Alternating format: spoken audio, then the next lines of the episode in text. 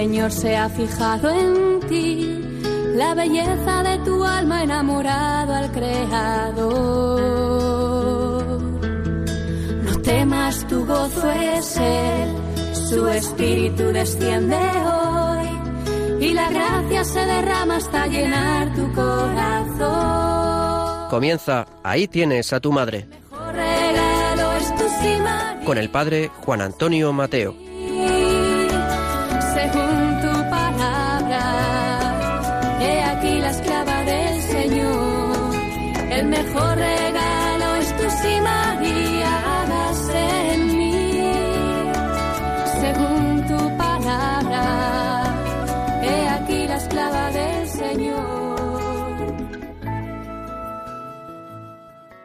Muy queridos amigos y oyentes de este programa de Radio María, una vez más estamos con todos vosotros para reflexionar, para orar, para considerar nuestra vida según el designio de Dios, bajo la guía de la Santísima Virgen María, que el Señor nos ha dado como Madre y Maestra. Sabéis que el domingo 26 de enero se celebrará por primera vez el Domingo de la Palabra de Dios, una iniciativa que el Papa Francisco ha confiado a toda la Iglesia, con una finalidad muy clara, para que la comunidad cristiana se centre en el gran valor que la palabra de Dios ocupa en su vida cotidiana. Sabéis que esta iniciativa fue instituida el 30 de septiembre del año 2019 con la carta apostólica a Perwit Iris, es decir, les abrió el sentido de las escrituras. Nosotros queremos vivir eclesialmente esta iniciativa y la Virgen María nos ayudará mucho porque ella es madre y maestra y modelo supremo de la vida cristiana. Me vienen a la mente aquellas palabras del Señor en el Evangelio que cuando las entendemos correctamente nos damos cuenta que constituyen una de las mayores alabanzas que Cristo mismo hace de su Madre Santísima. Recordaréis aquel episodio cuando una mujer de la multitud, contemplando, oyendo a Cristo, la palabra encarnada, profiere aquella exclamación, Bienaventurados los pechos que te amamantaron, bienaventurada la madre que te trajo al mundo. Y el Señor le dice, di mejor, bienaventurados aquellos que escuchan, que acogen la palabra de Dios y la cumplen. Pues bien, aquí tenemos la gran alabanza que el Señor hace de María. Ella es, por excelencia, la que acoge la palabra de Dios y la realiza plenamente en su vida. Y digo la palabra en mayúscula. El que era la palabra, el que es la palabra, se hizo hombre, nos dice el Evangelio. Porque por encima de las palabras está la palabra, la revelación suprema de Dios que se realiza en su Hijo Jesucristo. Pues bien, María es esta mujer que recibe, acoge la palabra, la palabra por excelencia, y la incorpora totalmente en su vida. Y claro, desde esta situación, desde esta excelencia, ella es la que nos ayudará, como nadie, a acoger la palabra del Señor y hacerla vida de nuestra vida. Y desde esta perspectiva podemos iluminar y podemos vivir plenamente esta iniciativa eclesial que nos propone el Papa Francisco. Sabéis que San Jerónimo nos decía, eh, La ignorancia de la escritura es ignorancia de Cristo. Y Monseñor Rino Fisichella, al presentar la iniciativa de este domingo de la palabra, matizó, no conocer la Sagrada Escritura significa no tener un conocimiento coherente de la vida cristiana. Sabéis que el Papa dio a conocer esta fiesta de la palabra, como hemos dicho anteriormente, el día 30 de septiembre del año 2019, precisamente durante el 1600 aniversario de la muerte de San Jerónimo, gran estudioso de la Sagrada Escritura y famoso traductor de los textos bíblicos a la lengua latina, en esta versión eh, que es fundamental, que es la Vulgata. Por tanto, María nos lleva a tener un gran amor a la Sagrada Escritura, un gran amor a los libros sagrados que nos dan a conocer la revelación de Dios que culmina en Jesucristo y nos abre para nosotros el sentido de las escrituras, poniéndonos como clave de comprensión de todos los textos bíblicos a Jesucristo, la palabra encarnada. Hay una iniciativa muy bonita que la Virgen misma ha propuesto en algunas de sus manifestaciones y que consiste en sembrar cada día en nuestros corazones la semilla de la palabra de Dios. Es decir, ningún día de nuestra vida sin meditar, sin orar, con algún texto bíblico, preferentemente del Nuevo Testamento, de los Santos Evangelios, para que germine esta palabra de Dios en nuestra vida y por la fuerza del Espíritu Santo nos la transforme. Esto supone una actitud de escucha, de aceptación religiosa de lo que el Señor quiere decirnos a nosotros, a cada uno de nosotros, en cada momento de nuestra vida. La palabra de Dios es la luz que guía nuestros pasos, y la Virgen María nos lleva a esta palabra.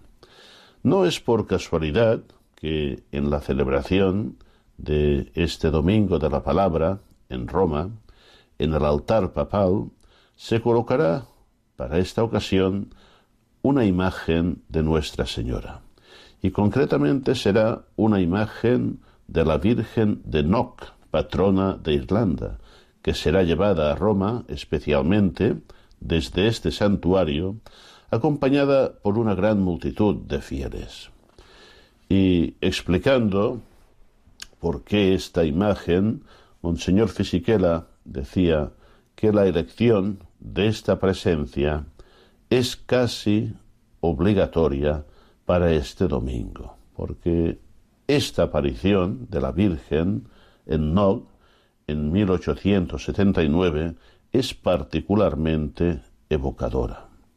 La Virgen está acompañada por San José y el evangelista Juan que indican el altar en el que reina el Cordero victorioso, como en la visión del Apocalipsis.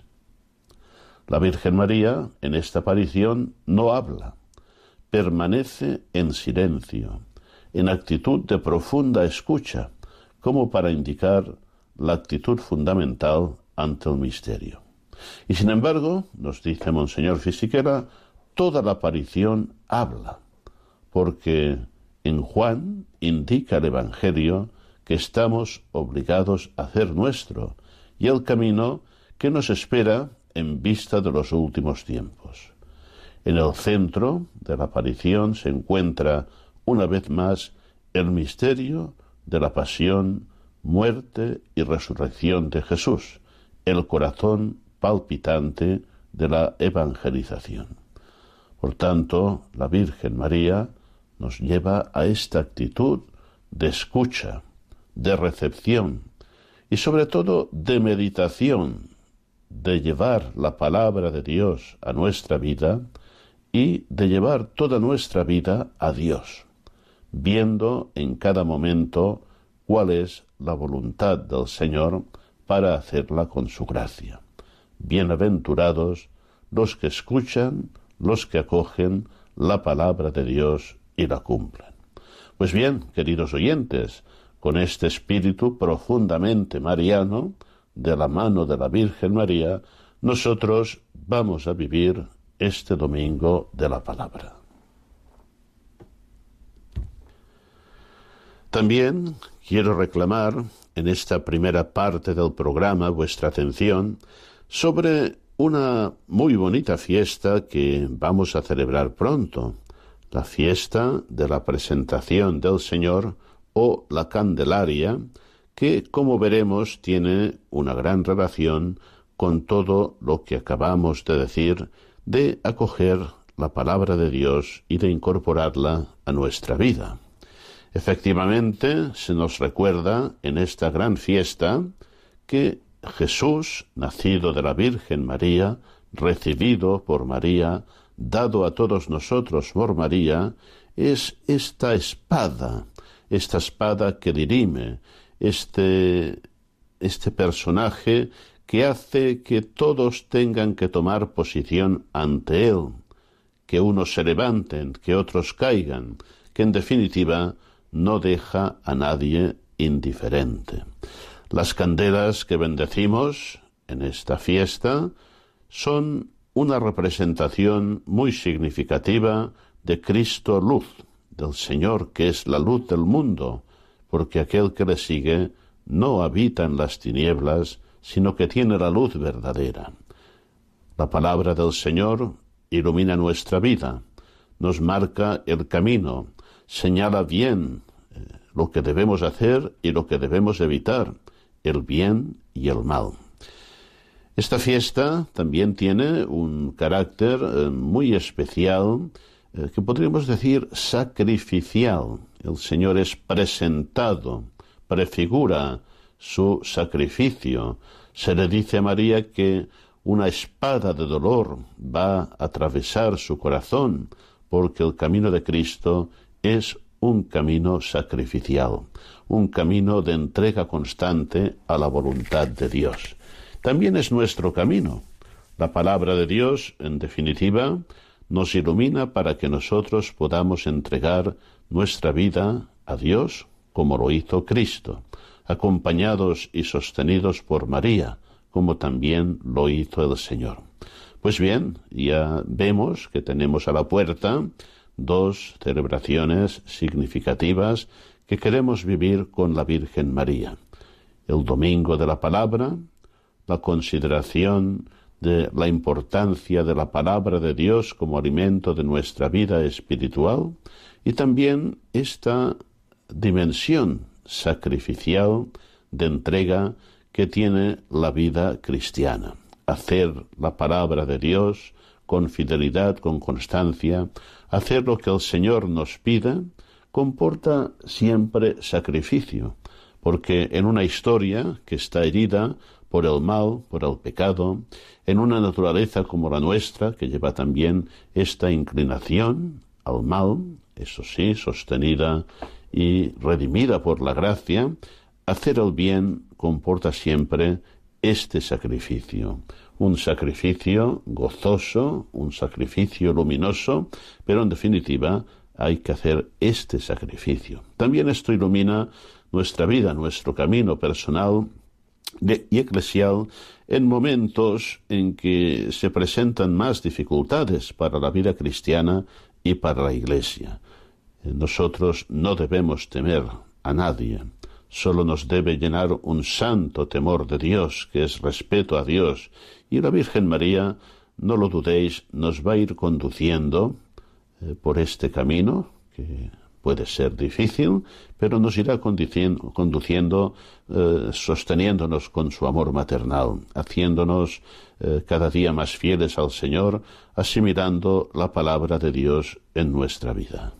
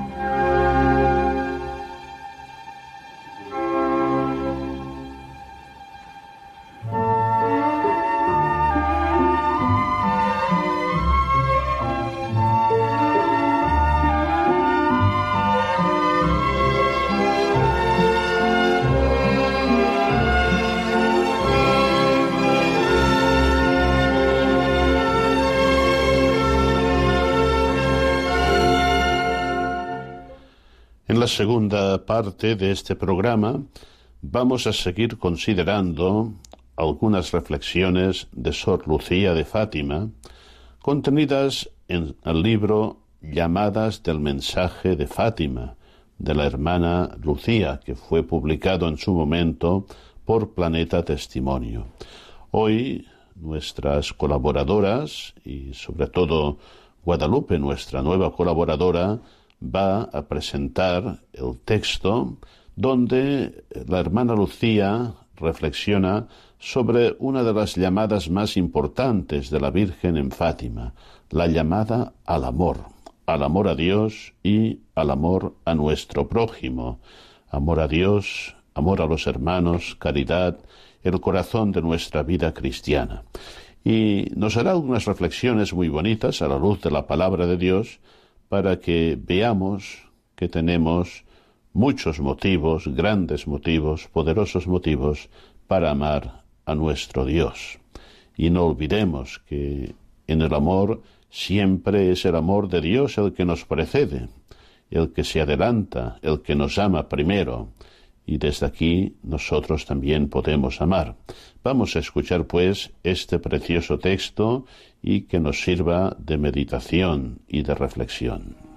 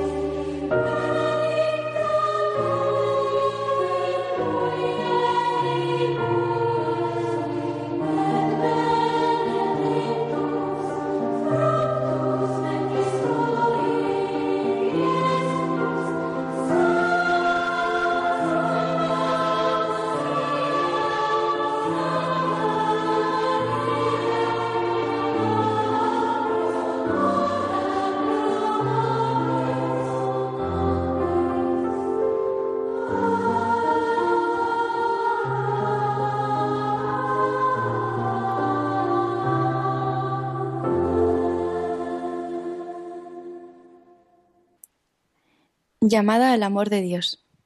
Cuarta llamada del mensaje. Os amo. Quisiera yo ser un serafín para deciros lo que es el amor. Dios es amor, dice el apóstol San Juan, y como tal nos ama con amor eterno, o sea, desde toda la eternidad. Esta nuestra eterna presencia en Dios la vemos anunciada en un texto de la Sagrada Escritura, que directamente se refiere a la sabiduría divina, naturalmente anterior a la creación, porque en ella se encuentra sembrada pero que la Santa Iglesia sin dificultad aplica a Nuestra Señora. Dióme Yahvé el ser en el principio de sus caminos, antes de sus obras antiguas. Desde la antigüedad fui yo ungida, desde los orígenes, antes que la tierra fuese. Antes que los abismos fui engendrada yo, antes que fuesen las fuentes de abundantes aguas. Antes que los montes fuesen cimentados, antes que los collados, fui yo concebida antes que hiciese la tierra y los campos y el polvo primero de la tierra. Cuando fundó los cielos, allí estaba yo. Cuando puso una bóveda sobre la faz del abismo, cuando daba consistencia al cielo en lo alto, cuando daba fuerzas a las fuentes del abismo, cuando fijó sus términos al mar, para que las aguas no traspasen sus linderos. Cuando echó los cimientos de la tierra, estaba yo con él como arquitecto, siendo siempre su delicia, solazándome ante él en todo tiempo. Por cierto, que de entre todas las criaturas ninguna como Nuestra Señora fue tan amada por Dios. Pero todos nosotros estuvimos igualmente desde toda la eternidad, presentes en la mente de Dios, en su designio creador. Y Él creó todo por amor a cada uno de nosotros, porque desde siempre nos tuvo presentes y nos amó. Tenemos para con Dios una deuda de amor eterno, y sólo en la prolongación de los siglos podremos ir satisfaciendo esa deuda, sin que nunca la saldemos completamente, porque el amor de Dios anticipa y se prolonga siempre con mayor intensidad. Por eso, ninguno ni cosa merece como Él la correspondencia de nuestro amor. Así debemos mirar hacia el precepto que Dios nos dio de amarle como una prueba más de su amor, porque es una señal de que acepta nuestro amor, nuestra gratitud, nuestra humilde correspondencia. Somos muy pequeñitos delante de la inmensidad de Dios, pero le damos lo que tenemos, nuestro amor, casi como sucede con los niños, que mecidos en los brazos del Padre, de quien todo lo reciben, le pagan con una caricia y un beso símbolos del amor. Y el Padre sonríe contento y se da por satisfecho, porque el Hijo corresponde a su amor. Este nuestro amor hacia Dios se manifiesta y se prueba en el amor que dedicamos a cada uno de nuestros hermanos, porque todos son como nosotros hijos de Dios, amados y redimidos por Él en Jesucristo. En verdad, si quisiéramos probar nuestro amor a un padre de familia, no encontraríamos medio más eficaz de beneficiar a sus hijos.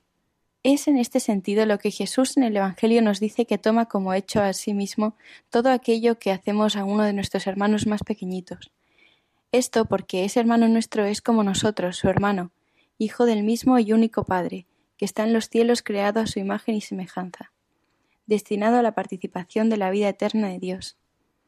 Dios creó al hombre a su imagen, lo creó a imagen de Dios. Él los creó hombre y mujer. La obra de la creación es la obra del amor. Dios nos creó por amor, y como un Padre conduce nuestros pasos por los caminos de la vida, nos dio sus leyes, sus enseñanzas, que son la guía que debemos seguir. Ama pues a tu Dios y cumple lo que en ti demanda, sus leyes, sus preceptos, sus mandamientos. Reconoced hoy las enseñanzas de Yahvé vuestro Dios, su grandeza, su mano fuerte y su brazo tendido. Poned pues vuestro corazón y vuestra alma las palabras que yo os digo, atadlas por recuerdo a vuestras manos y ponedlas como frontal entre vuestros ojos, enseñadlas a vuestros hijos, habladles de ellas, ya que cuando estéis en casa, ya cuando vayáis de viaje, al acostarte y al levantarte. Escríbelas en los postes de tu casa y tus puertas. Todo esto que Dios aquí nos dice, Deuteronomio 11, es la manifestación del amor que Él nos tiene, como un padre que da a sus hijos sus instrucciones para que no se desvíen de la senda que deben recorrer. En los días sucesivos a su entrada triunfal en Jerusalén, Jesús se vio asediado por preguntas y dificultades engañosas que le fueron puestas por los fariseos y saduceos. Se acercó uno de los escribas que había oído la discusión y al ver lo bien que les había respondido le preguntó ¿Cuál es el primero de todos los mandamientos? Jesús respondió El primero es Escucha Israel, el Señor Dios nuestro es el único Señor. Llamarás al Señor tu Dios con todo tu corazón y con toda tu alma, y con toda tu mente y con todas tus fuerzas. El segundo es este amarás a tu prójimo como a ti mismo. No hay otro mandamiento mayor que estos. Y dijo el escriba Bien, maestro, con verdad has dicho que Dios es uno solo y no hay otro fuera de él. Amarle y con toda la fuerza y amar al prójimo como a sí mismo vale más que todos los holocaustos y sacrificios. Viendo Jesús que le había respondido con sensatez, le dijo No estás lejos del reino de Dios. Marcos 12. El reino de Dios es, pues, el reino del amor. Amar es servir por amor. Pero este amor debe ser entendido al respecto por la pureza, por la castidad según el propio estado, por la fidelidad a Dios y al prójimo, cumpliendo las promesas, los juramentos y los votos a que nos obligamos. Atentar contra uno cualquiera de estos puntos lleva consigo la infidelidad y la quiebra en el amor que debemos al prójimo. Todos ambicionamos ser amados, estimados, queridos, ser apreciados y tenidos en cuenta. Es una aspiración que Dios grabó en el corazón humano porque nos creó por amor y para amar. La caridad es la virtud que permanece eternamente en el cielo, donde cantaremos el cántico del amor. Y es así que para llegar allí Dios, al darnos su ley, colocó inmediatamente en el principio el mandamiento de amarle, porque es ese amor el que nos ha de llevar a cumplir todos los otros preceptos. Fue el amor lo que llevó a Dios a crearnos, a redimirnos, enviando a su Hijo que se ofreció como víctima de expiación, para pagar por nosotros, para pagar por nuestros pecados. Si Dios no nos hubiese amado, no existiríamos, permaneceríamos en la nada. Es pues un deber de gratitud, de reconocimiento, de justicia y de derecho a amar a Dios sobre todas las cosas, retribuir amor con amor, como acostumbra decir nuestro pueblo. Amor con amor se paga. Es pues un acto de justicia amar a quien tanto nos ama y de quien recibimos todos los bienes. Este nuestro amor debe ser sincero, alegre y sacrificado como el amor de un buen hijo que ama a su padre y hace todo lo que sabe que es de su agrado, aunque para eso tenga que sacrificarse, lo hace con alegría, porque su gusto es ver al Padre contento. Por otro lado, esta satisfacción del Padre viene a beneficiar al Hijo, porque el Padre satisfecho con él, lo toma en sus brazos, le llena de bienes y hace todo por él. Nuestro amor a Dios ha de semejarse al de los esposos, cuando es verdadero. La esposa se sacrifica de buen grado para ver a su marido feliz, y el marido se sacrifica por la esposa para que ésta esté contenta.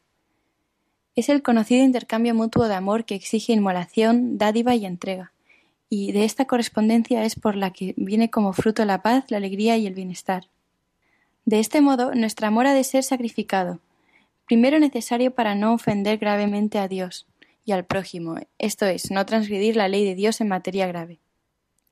Después, es preciso sacrificarse para ni siquiera ofender a Dios o al prójimo en materia leve, eso es, con pecado venial. El amor que a esto nos debe llevar ha de tener en sí la fuerza precisa para vencer nuestras malas inclinaciones, que nos empujan hacia el mal, las tentaciones del orgullo, la envidia, los celos, de la venganza, la vanidad, la, sensualidad, etc. Solo con esta lucha contra nosotros mismos es como conseguiremos mantener la línea recta de nuestro amor a Dios y al prójimo, como es nuestro deber. Es lo que nos dice Jesucristo en el Evangelio. Desde los días de Juan el Bautista hasta ahora, el reino de Dios padece violencia y los esforzados lo conquistan. Mateo 11, versículo 12. En otras palabras, conquistan el reino de los cielos aquellos que se sacrifican, hacen violencia para vencerse a sí mismos y a las tentaciones del mundo, del demonio y de la carne, para seguir rectamente el camino de la justicia, de verdad y de caridad. Es este el esfuerzo que hemos de imponernos a nosotros mismos, y esto es lo que hace valioso nuestro amor a Dios y al prójimo. Aquel que ama se sacrifica por la persona amada. Fue lo que Jesucristo hizo por nosotros, se sacrificó y se entregó a la muerte para darnos la vida. Entonces, ¿qué hacemos de más si por Él sacrificamos nuestros caprichos, nuestras malas inclinaciones, nuestras vanidades exageradas, nuestra comodidad, nuestro orgullo, nuestras ambiciones? Pero más que un sacrificio por Él, se trata de un sacrificio que redunda en bien nuestro, ya que por Él conquistamos el reino de los cielos, conseguimos la paz y la alegría en la tierra. Todos deseamos vivir en paz y con alegría, tener una vida feliz, pero no nos damos cuenta de que la buscamos donde ella no está. El Señor nos dice, Bienaventurados los mansos, porque ellos heredarán la tierra. Bienaventurados los pacíficos, porque ellos serán llamados hijos de Dios. Bienaventurados los que padecen persecución por la justicia, porque de ellos es el reino de los cielos. Mateo capítulo 5 versículos 9 al 10. Los pacíficos que sufren con mansedumbre son los bienaventurados ya aquí en la tierra, porque están en paz con el prójimo y gozan de su amistad. Están en paz con la propia conciencia porque se sacrifican lo necesario para no ofender a Dios ni al prójimo y practicar el bien. En esto está el verdadero amor, es aquel amor desbordante para con Dios que de nuestro corazón se derrama sobre el prójimo en una medida de fe y generosidad tal que vemos en cada persona humana, ya tenga nuestra fe, ya no la posea, ya practique el bien, ya ande enredada en las redes del pecado, en todas las personas vemos la cara de Jesucristo. Y en Cristo los amamos y como hermanos nuestros, hijos del mismo Padre, que a todos nos creó y a todos llama a tomar parte en la herencia del cielo. Por eso nuestro amor ha de extenderse a todos. Es lo que nos indica el mensaje que Dios nos envió por medio de su ángel. Para que nuestra fe, nuestra adoración, nuestra esperanza y nuestro amor sean verdaderos y agradables a Dios, hay que derramarlos sobre nuestros hermanos a través de nuestra oración, nuestro buen ejemplo, nuestras palabras, nuestras buenas obras. Hemos de procurar ayudarlos y atraerlos para llevarlos a Dios, por el camino rectos de verdad, justicia y paz, y de amor. Digo de justicia porque esta virtud no se debe entender sólo por el lado del castigo, porque tanto es justo castigar el mal como es justo recompensar el bien. Así es igualmente justo dar una buena nota a un estudiante que durante el curso se sacrificó en estudiar y respondió bien al examen, como dar una nota baja a otro que no estudió ni respondió en el examen o se portó mal. De la misma forma, igualmente es justo pagar y gratificar a los que trabajan y sirven, como no pagar a los que por ociosidad no quieren trabajar y servir. Así es porque la ley del trabajo nos obliga a todos. Todos tenemos el deber de trabajar y servirnos mutuamente unos a otros, cada uno según sus propias aptitudes, su posición, su cultura, poniendo al servicio de sus hermanos los dones que recibió de Dios. El agricultor que cultiva la tierra no es menos que el catedrático que enseña a los hijos del labrador, porque el primero es el que sustenta al segundo con el producto de su trabajo, y los dos están sirviendo, trabajando cada cual para el servicio del otro. Comerás el pan con el sudor de tu rostro, esta ley nos obliga a todos a trabajar para servirnos mutuamente unos a los otros como hermanos, hijos del mismo Padre que es Dios y que a todos nos creó con igual destino, el reino de los cielos. Vosotros, al contrario, no os hagáis llamar rabí, porque sólo uno es vuestro maestro y todos vosotros sois hermanos. A nadie llaméis Padre vuestro sobre la tierra, porque sólo uno es vuestro Padre, el celestial. Tampoco os hagáis llamar doctores, porque vuestro doctor es uno solo, Cristo. El mayor entre vosotros sea vuestro servidor. El que se ensalza a sí mismo será humillado, y el que se humilla a sí mismo será ensalzado. Mateo capítulo 23 versículos 8 al 12. Estas palabras muestran que toda nuestra vida y nuestras actividades deben ser hechas como un servicio a Dios y a nuestros hermanos. Así cuando nos amamos y servimos como hermanos hijos del mismo Padre que nos creó a todos con igual destino, o sea, poseer la vida sobrenatural, hemos de tener siempre en mente este último destino, la vida sobrenatural, que es la que importa atesorar y poseer en grado más elevado, porque es la última que perdura para siempre. Por este motivo, nos sacrificamos, rezamos y trabajamos, para conseguir que todos nuestros hermanos, dejando los caminos errados, se encaminen por la única vía verdadera que es Cristo. Yo soy el camino, la verdad y la vida. Juan capítulo 14, versículo 6. De igual modo, y siempre a propósito de la recomendación que Cristo nos hace más arriba, debemos ver en toda la paternidad y sabiduría humana la paternidad y la sabiduría de Dios, de quien deriva, como de la única y verdadera fuente, cualquier otra paternidad y sabiduría. Es así que llamamos Padre a aquel que junto a nosotros hace las veces de Dios y del cual Dios se quiso servir para darnos la vida, y llamamos Maestro a aquel que en nombre del Dios nos enseña. De esta forma, Vemos a Dios en todos, y en todos reconocemos la imagen de Dios.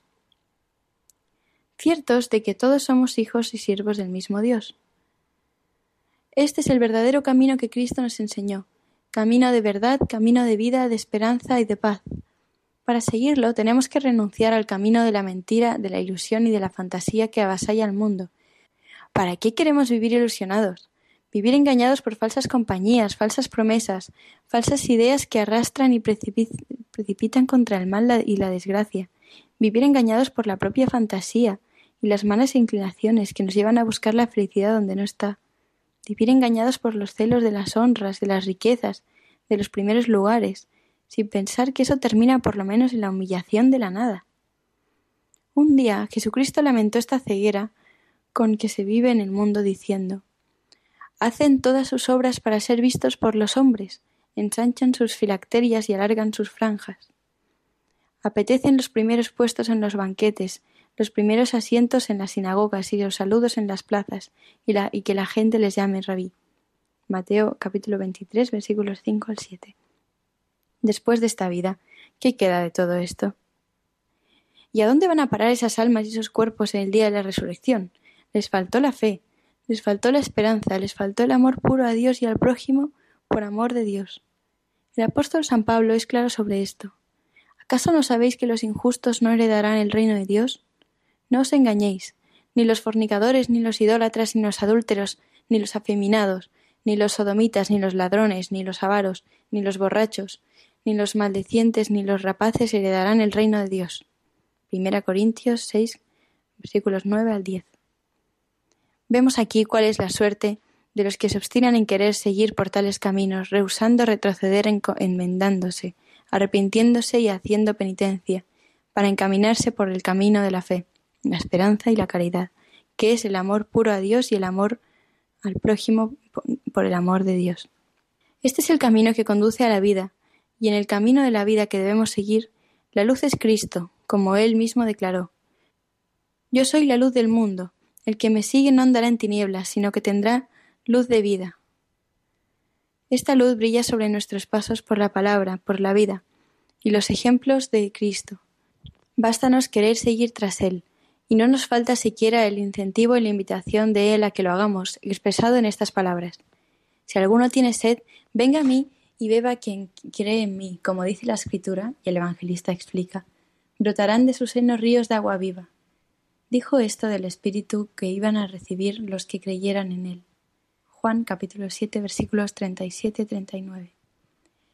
Esta agua de que nos habla el Señor es pues símbolo del Espíritu, porque el Espíritu es en nosotros la vida, o mejor, por el Espíritu de Dios nace y derrama en nosotros la vida sobrenatural. Era en este mismo don del Espíritu en el que Jesús pensaba cuando revelaba a la samaritana que poseía una agua muy superior a la que ella venía a buscar al pozo.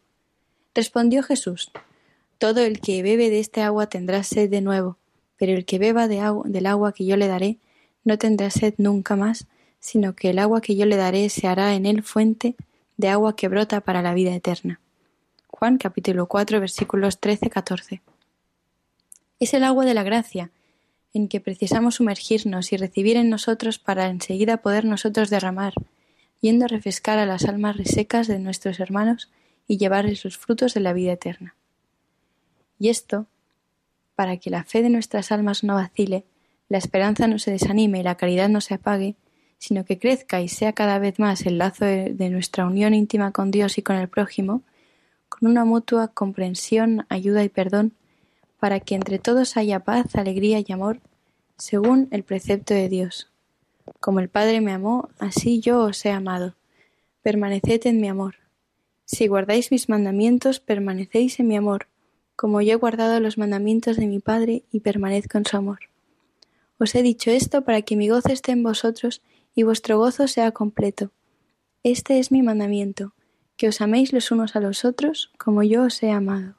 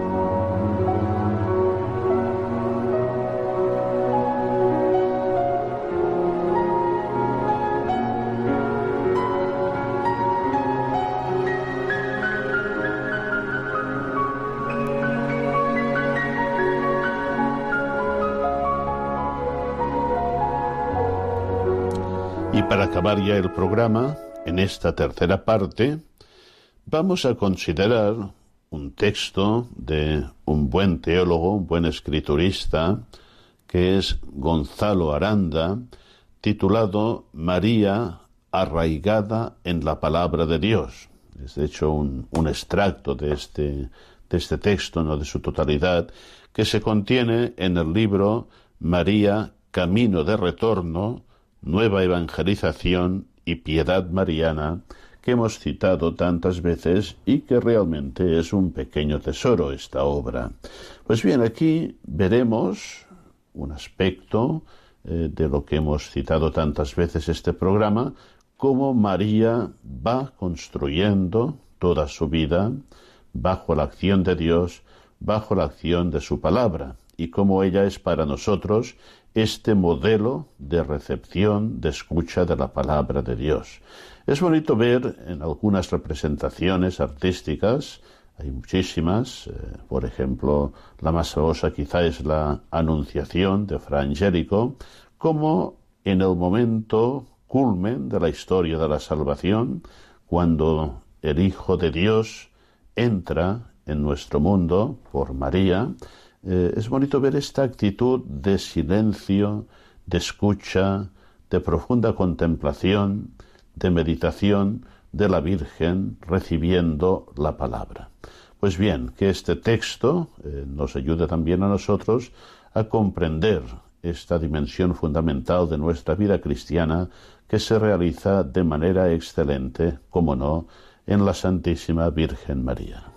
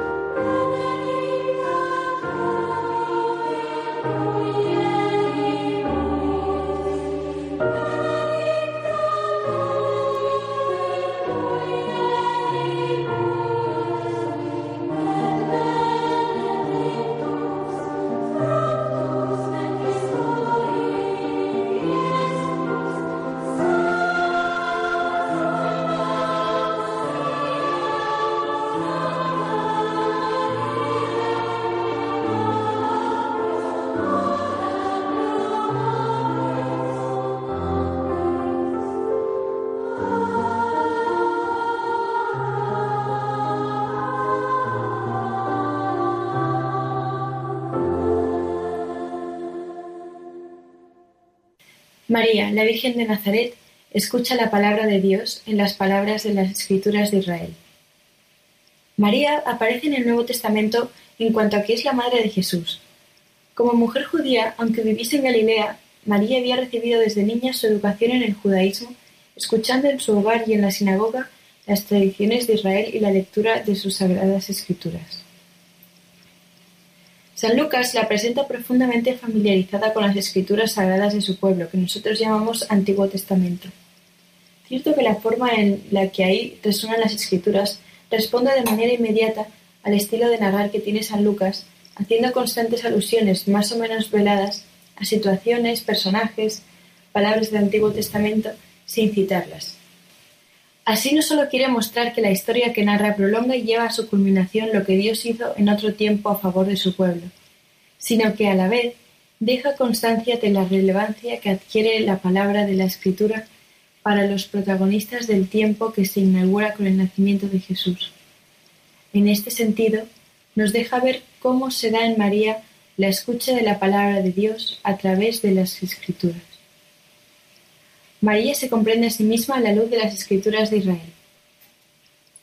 Su actitud fundamental ante Dios, previa a la Anunciación, aunque manifestada en ese momento, responde a su haber escuchado la palabra que Dios había dirigido a su pueblo. Ella se entiende a sí misma, en efecto, como la sierva del Señor. Dos veces aparece esta expresión en la boca de María. En ambos casos, y solo en ellos, se refleja la forma en la que María se identifica a sí misma, dando a entender que su persona y su vida se sitúan en el ámbito del reconocimiento de Dios como el Señor Supremo y de ponerse a su servicio.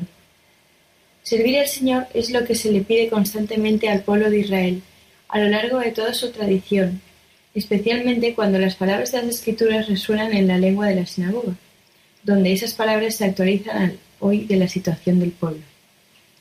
Al llamarse sierva del Señor, María sintoniza plenamente con la respuesta que Dios pide a su pueblo en las palabras escritas en la ley y en los profetas.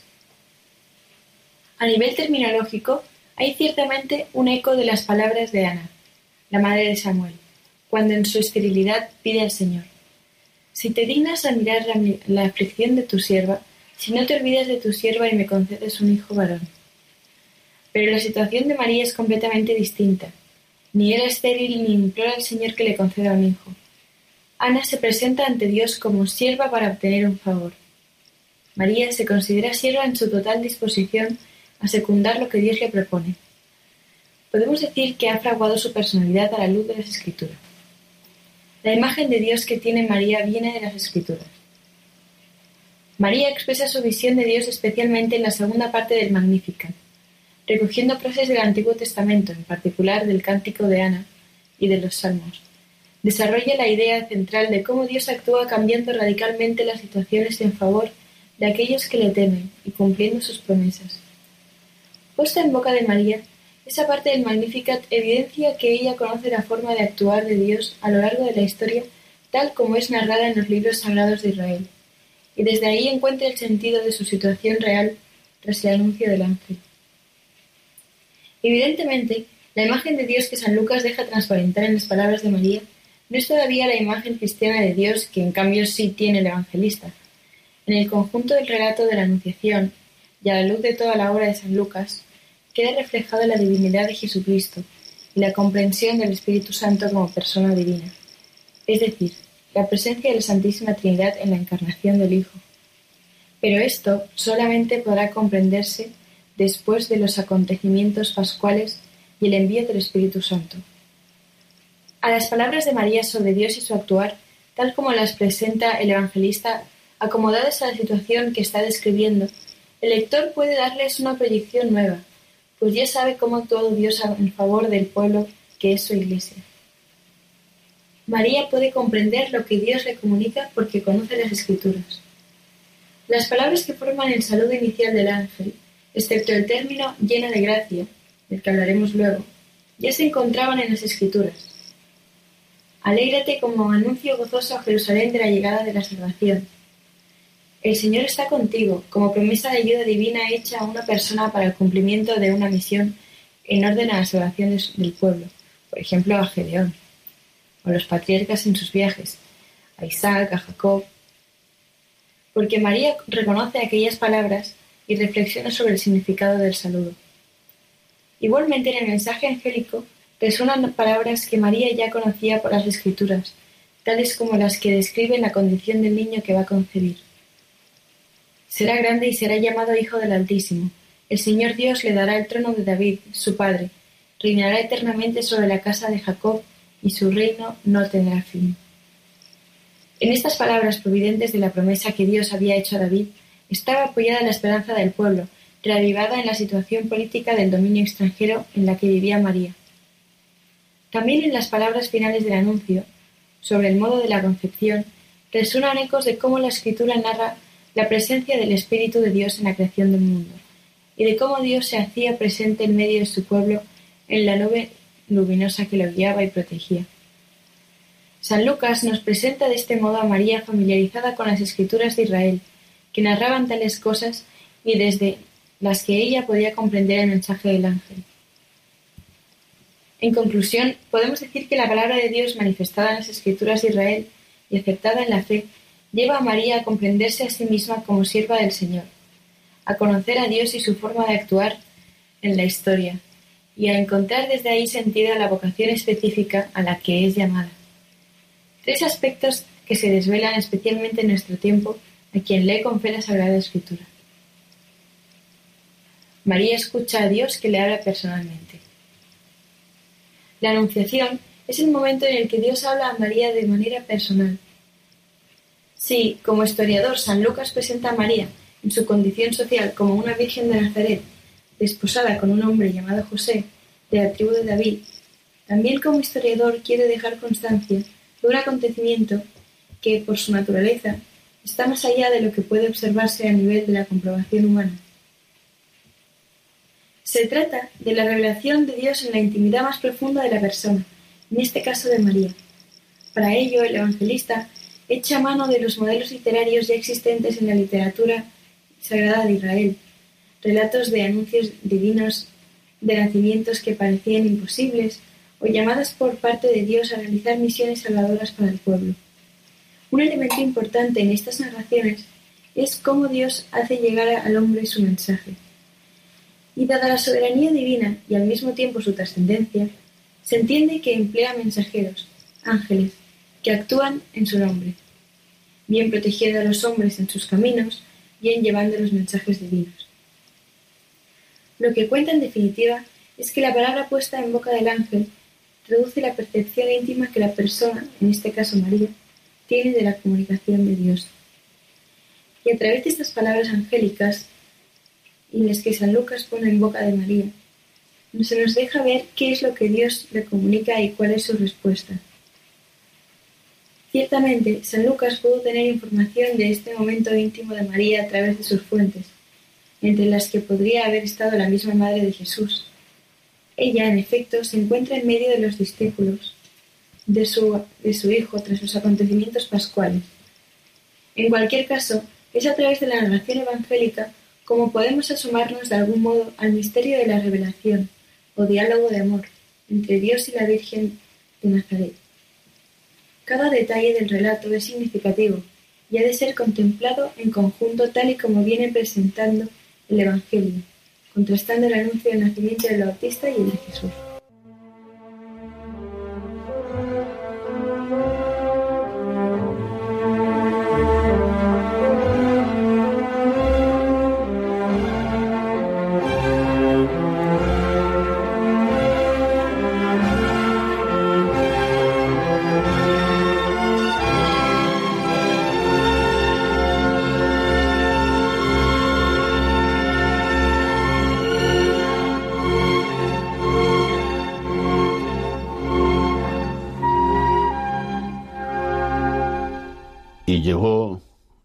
De despedirnos.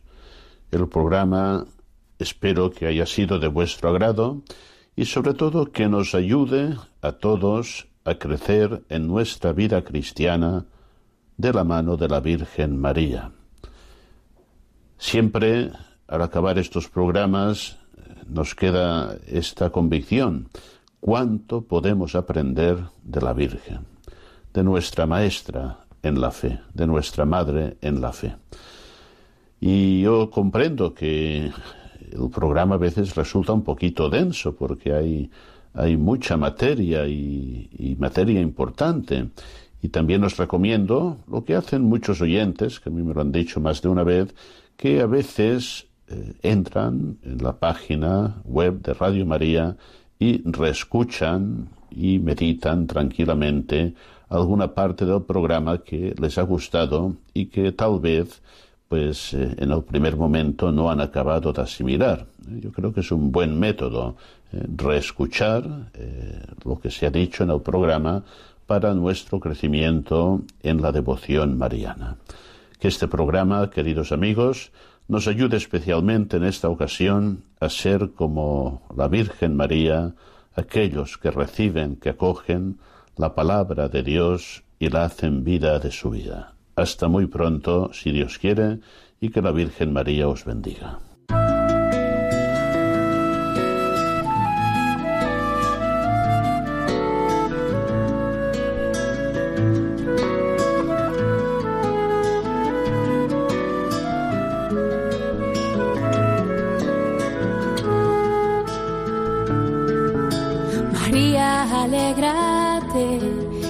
Señor se ha fijado en ti, la belleza de tu alma enamorado al Creador. No temas, tu gozo es Él, su espíritu desciende hoy y la gracia se derrama hasta llenar tu corazón. Han escuchado Ahí tienes a tu madre. El mejor Con el padre Juan Antonio Mateo.